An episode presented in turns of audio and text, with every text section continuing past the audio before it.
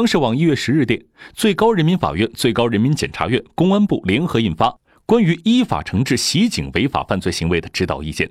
指导意见将暴力袭警界定为针对民警人身进行攻击的行为，适用刑法第二百七十七条第五款的规定，以妨害公务罪定罪，从重处罚。针对袭警手段残忍、造成严重后果和社会影响恶劣以及具有同类前科等七种情形。在适用袭警从重的基础上，酌情再从重处罚，构成犯罪的，一般不得适用缓刑。